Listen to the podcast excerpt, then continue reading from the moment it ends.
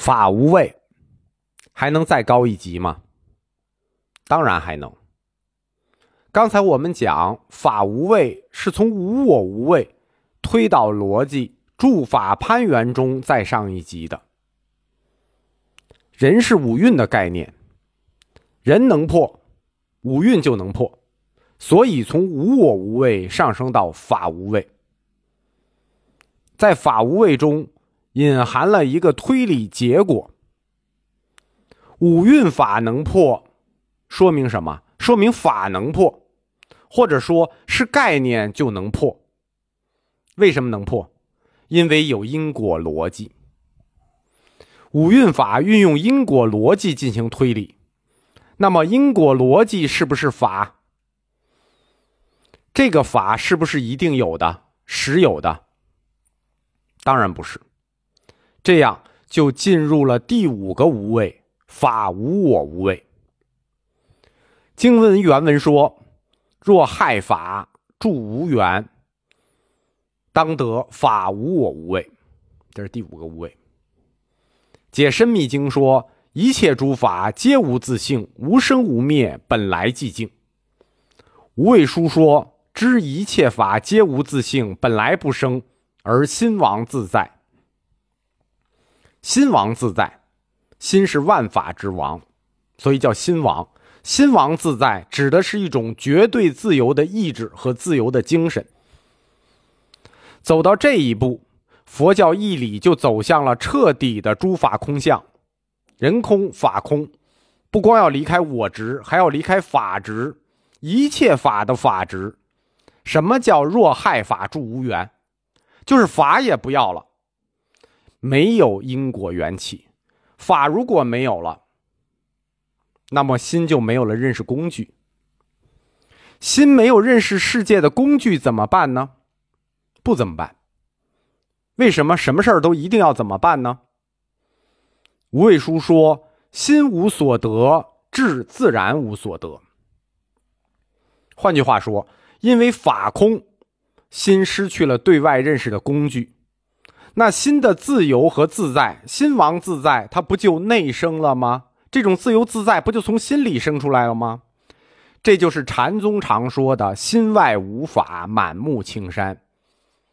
法这个认识工具也被你摆脱了，法也不能扼住你喉咙的时候，你就达到了第五个无畏，法无我无畏。修密真言行者在瑜伽道中，心任用自在。就是法无我无畏，什么叫任用自在？我们就说是绝对自由的精神。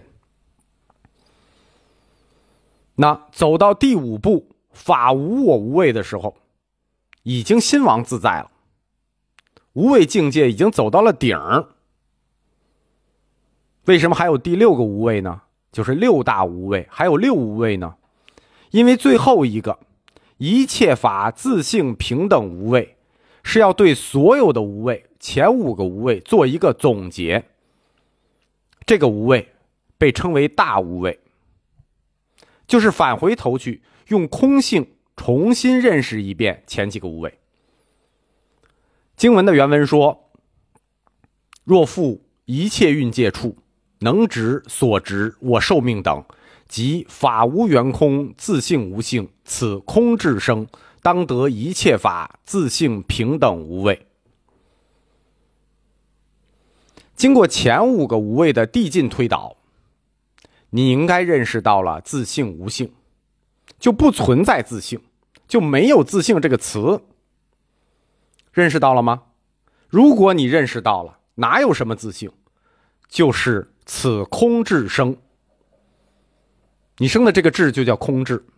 然后用这个空智返回去看经文的第一段：若复一切蕴界处，能执所执我受命等，即法无缘空。一切事物的本质都是一样的，都具有同一性。法无缘空就是毕竟空。你其实没有被什么所束缚，因此也没有什么要去挣脱。我在佛教通史禅宗部分讲过一个公案。禅宗四祖道信去找三祖僧璨，说：“师傅，请授我解脱法门。”三祖僧璨一句话就给他怼了回去：“谁负汝？哪有什么束缚你的？你解脱个屁！”这个公案背后指向的义理，就是六无畏的最后一个：一切法自性平等无畏。当你认识到毕竟空，你就挣脱了有漏法、无漏法、有为法、无为法、尽法、缘法，不拉不拉，这一切法对你喉咙的窒息。当你最后一次苏息的时候，最后一次苏醒的时候，你就证得了一切法自性平等无畏。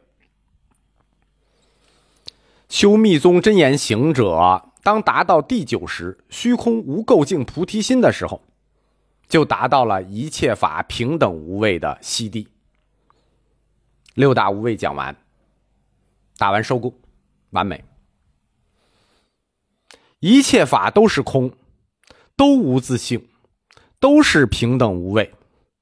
那么问题来了，我们生活里看到的那些、感受到的那些，都是些什么呢？理论要联系实际了。我讲过，佛教理论要按照四框架去理解。当你提一个问题的时候，你要看你提的这个问题是哪个框架的问题，就要落实到哪个框架去问，在哪个框架里回答。一切法平等无畏，这个教理名词，它推导的是佛教哲学，它在佛教哲学框架里，所以我也只能在佛教哲学的范畴里回答。但是大家其实要问的不是哲学，大家要问的是生活。哲学并不能指导生活，或者说并不能都指导生活。懂再多的道理，也不能保证你过好这一生。但是这个问题是一直有人问的，因为认识了毕竟空，每个人不是还要面对生活中的毕竟有吗？这个问题我不能回答，我只能用唐僧的一段话回答。唐玄奘翻译的《大般般若波罗蜜多经》中说：“说于诸法门，圣解观察，如幻如阳焰，如梦如水月，如想如空花，如相如光影，如变化事，如寻香成。”